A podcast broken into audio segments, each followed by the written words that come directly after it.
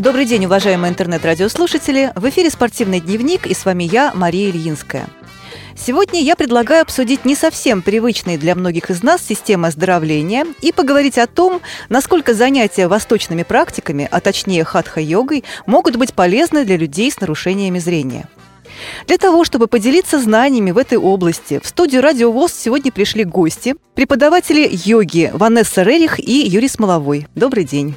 Добрый, Добрый день. день а также специалист отдела по работе с молодежью Кайсер КАВОЗ Ариадна Манукян. Здравствуй, Ариадна. Здравствуйте. Ванесса, я прошу вас для начала немножко рассказать о себе. Я закончила МГУ у меня Ломоносова, я востоковед и переводчик японского языка. Впоследствии я получила второе высшее образование в нашем Российском государственном университете физкультуры и спорта. Это была кафедра лечебной физкультуры, физической реабилитации и массажа. Я получила образование по программе бакалавра, и сейчас продолжаю обучение на кафедре сейчас уже адаптивного спорта и двигаюсь именно в этом направлении. Веду йогу уже порядка 10 лет, провожу занятия.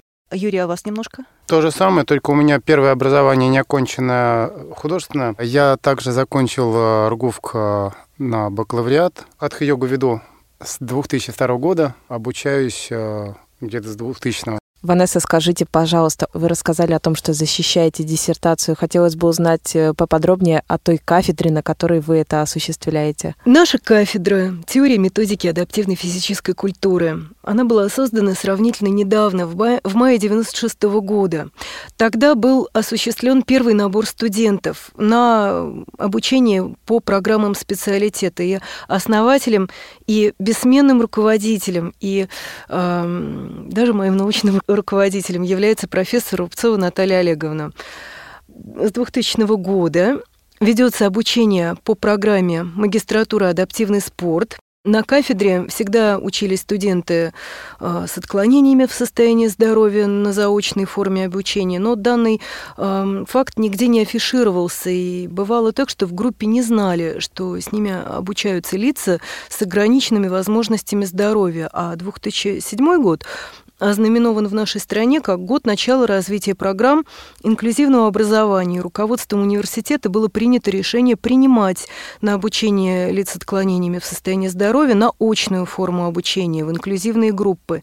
И было проведено переоборудование университета под нужды лиц с ограниченными возможностями. Началась разработка и апробация специальных тестов для вступительных испытаний. С тех пор происходит официальный прием лиц с отклонениями в состоянии здоровья на направление подготовки физической культуры для лиц с отклонениями в состоянии здоровья, адаптивной физической культуры. И среди многочисленных студентов и выпускников кафедры есть спортсмены высокой квалификации, делегации, мастера спорта, члены паралимпийских, сурдоолимпийских сборных команд России.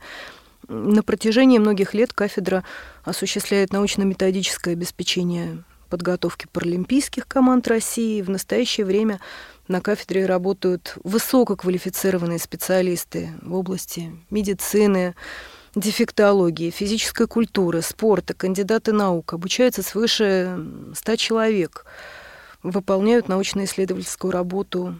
Кафедра прекрасная. А вот скажите мне, друзья, есть ли у вас опыт работы с незрячими? Скажите мне сразу. Могу сказать, что с тотально слепыми мы не работали, у нас не было такого опыта. Но с учетом того, что мы провели цикл семинарских занятий небольших и мастер-классов как раз на базе Дома культуры ВОЗ для региональных реабилитологов, для совсем лиц недавно, да, со сниженным на зрением. Наших курсах. И, на мой взгляд, все прошло просто наилучшим образом и вызвало интерес и отклик, и нам самим захотелось как-то очень активно в этом направлении развиваться и, и действовать. Конечно, это связано не только с диссертационной темой, но и нашим прямым интересом. Хотелось бы, чтобы работа была, безусловно, практическая и нас это сейчас очень интересует, это направление. Здорово. Но если можно, тогда немножко подробнее, что же нам может дать хатха-йога? Чем она может помочь незрячим и слабовидящим? Ну, если мы говорим о хатха-йоге, то подразумевается, что в качестве ее средств мы используем физические и дыхательные упражнения. А также позднее включаются упражнения на развитие навыков концентрации внимания. И надо сказать, что направления хатха-йоги весьма разнообразны. То есть существуют стили, где используются преимущественно статические положения, то есть изометрический режим работы, либо Напротив, это динамические стили, где большая часть занятия проходит в движении из различных исходных положений в медленном, среднем или быстром темпе в зависимости от э, самого направления. Упражнения в динамических стилях условно подразделяются на циклические и ациклические. В первом случае применяется специально разработанный комплекс в котором упражнения последовательно друг друга сменяют и циклично повторяются. И важно подчеркнуть связь э, вот этих выполняемых двигательных действий с дыханием в первом случае. А во втором случае это весьма вариативная суставная гимнастика, где акцент на дыхании в ходе занятий не делается. Ее целью как правило, является подготовка всех систем организма к нагрузке в основной части занятий. И в нашем случае мы используем хатха-йогу как средство адаптивного физического воспитания.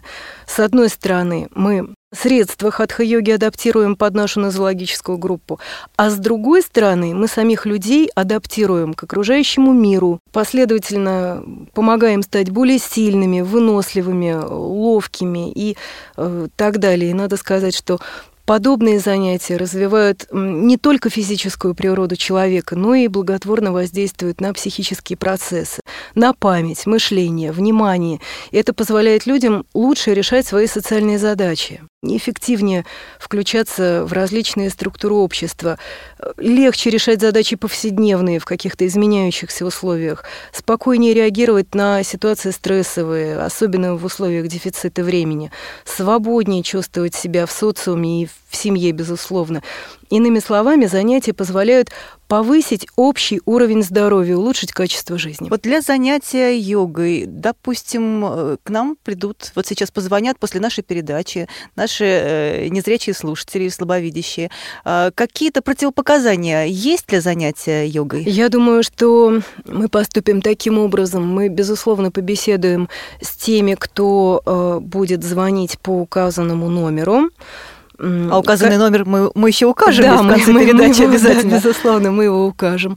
Мы поговорим с каждым, и с учетом того, что это практика адаптированная, потенциально опасные положения мы будем исключать из нашего комплекса, стараясь максимально адаптировать под нашу нозологическую группу. Э, единственное, о чем сразу хотелось бы сказать, если есть проблема отслоения сетчатки, я бы воздержалась от занятий.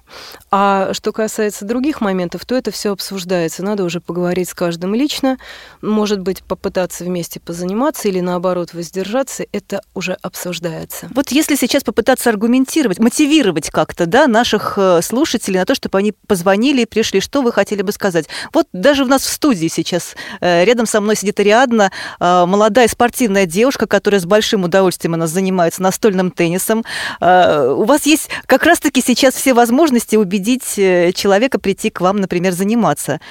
Ванесса, что вы скажете? Во-первых, мы можем использовать э, средства хатха-йоги и как э, профилактику гиподинамии, то есть восполнение недостатка двигательной активности, и как э, средство развития всех физических качеств человека. Это сила, выносливость, гибкость, это скоростные координационные способности. И, соответственно, как эм, средство адаптации к повседневным нагрузкам, к различным неблагоприятным факторам у людей с нарушением зрения. Также в ходе занятий приобретается способность к произвольному расслаблению мышц для быстрого их восстановления после физической нагрузки и э, развивается способность к значительному мышечному напряжению для решения все тех же бытовых повседневных задач. Для лиц с нарушением зрения и с учетом уже имеющегося арсенала разнообразных средств хатха-йоги мы предлагаем групповые занятия на основе элементов хатха-йоги. Они представляют собой комплексы упражнений,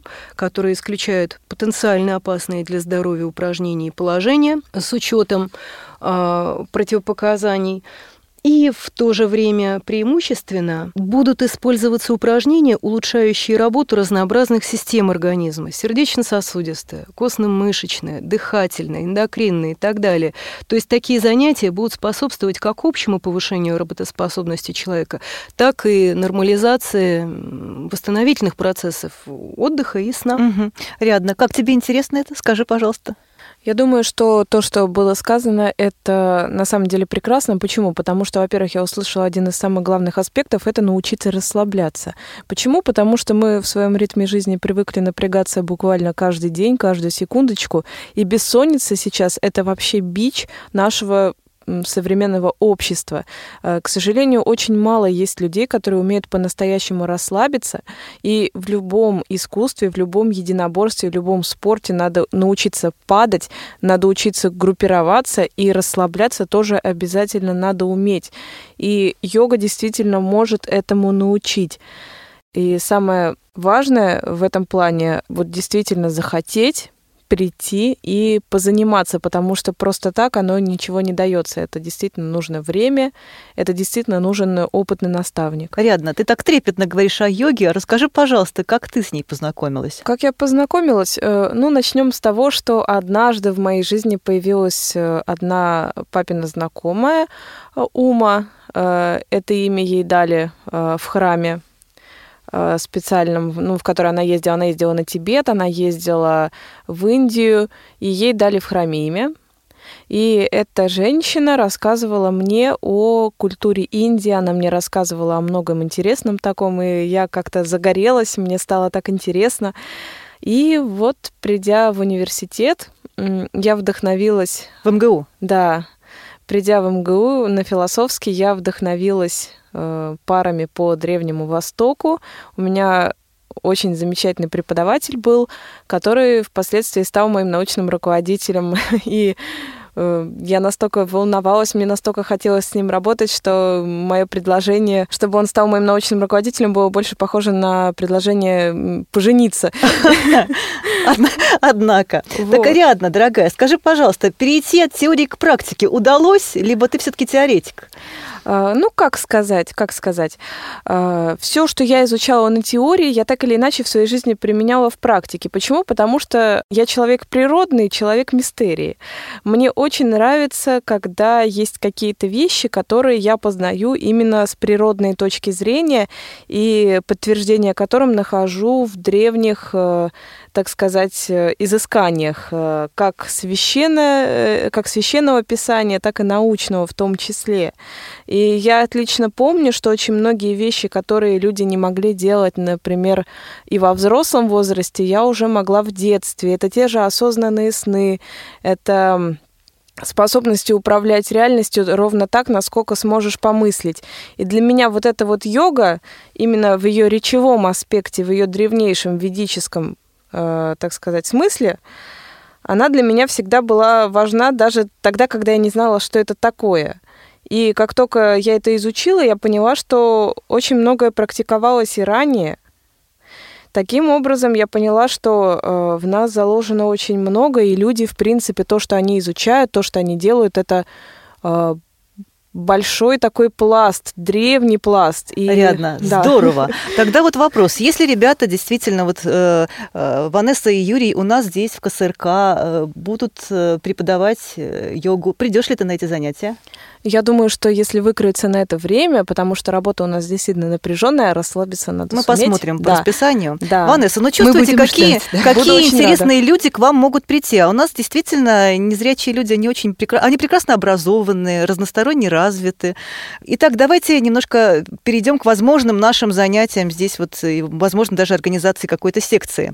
А, скажите, пожалуйста, а сколько человек должно быть в группе занимающихся? Я бы не рискнула больше 20. И возрастной аспект тоже немаловажный. Ну, давайте оговорим все, потому что действительно, чтобы люди уже соизмерялись со своими силами, возможностями и звонили уже, исходя из этого. Ну, мы возьмем такой разброс э, возрастной 20-40 лет, угу. а дальше уже будем лично, я думаю, в личной беседе непосредственно с людьми. А обсуждать. если придут э, совершенно тотально слепые люди, ведь там ведь нужно наверняка будет очень близко показывать, физический контакт будет нужен. Сможете ли вы сразу с 20 работать тогда людьми? Или как, как будет формироваться группы, чтобы мы понимали? Я думаю, что Первоначальная наша задача — это, скажем так, обработать э, звонки и поступившие предложения. И на основе того, что мы будем иметь, мы попытаемся Создать какие-то программы, возможно, возможно, несколько разных групп, как я понимаю, да? Ну, я так понимаю, что одну группу, согласно своей диссертационной теме, беру я, другую uh-huh. мой супруг uh-huh. Юрий. Uh-huh. Поэтому уже у нас аудитория увеличивается до 40 в связи с этим. Понятно. Юрий, что вам есть сказать, добавить к этому? Да. Я могу от себя добавить, что физические упражнения и дыхательные йоги могут практически влиять на состояние тела в частности, следующим образом. А насколько нам известно на данный момент, а, позы стоя, например, укрепляют, делают более прочными кости и суставы, вследствие того, что костные пластинки формируются по направлению осевой нагрузки. Так, в частности, у космонавтов обычно не ставят на Землю сразу после космоса, а их сажают в специальное кресло и долго потом реабилитируют, восстанавливают. То есть это одно из средств остеопороза хрупкости костей. Динамические движения способны э, как улучшать крово- и лимфообращение, ну, например, если вот шутку сюда добавить, что когда студент э, на бакалавриате э, на лечебной физической культуре не, не знал, что ответить по задачам при любом виде патологии, он говорил, нужно улучшить крово- и лимфообращение, потому что это полезно действительно любому больному и здоровому человеку. На самом деле так. Именно динамические движения этому способствуют. Суставная гимнастика, вот, и так далее. А, ну и, соответственно, дыхательные практики действительно полезная, их э, ценность трудно переоценить в принципе.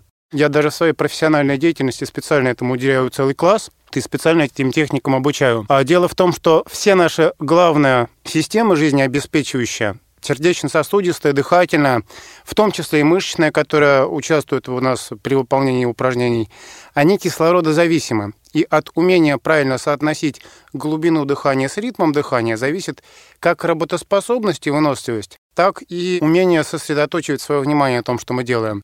В принципе, в йоде дыхательные упражнения условно подразделяются на техники с задержками дыхания, это обозначается термином пранаяма, и без задержек дыхания, что обозначается термином пранавьяяма. То есть техники, улучшающие, как говорят э, языком науки, внутриклеточное дыхание, то есть процессы метаболизма внутри клеток, так техники без задержек дыхания оптимизируют внешнее дыхание, то есть увеличивают жизненную емкость легких, улучшают проходимость воздухоносных путей, могут влиять избирательно на состояние нервной системы. Кстати, это могут делать любые техники, как дыхательные, так и физические упражнения.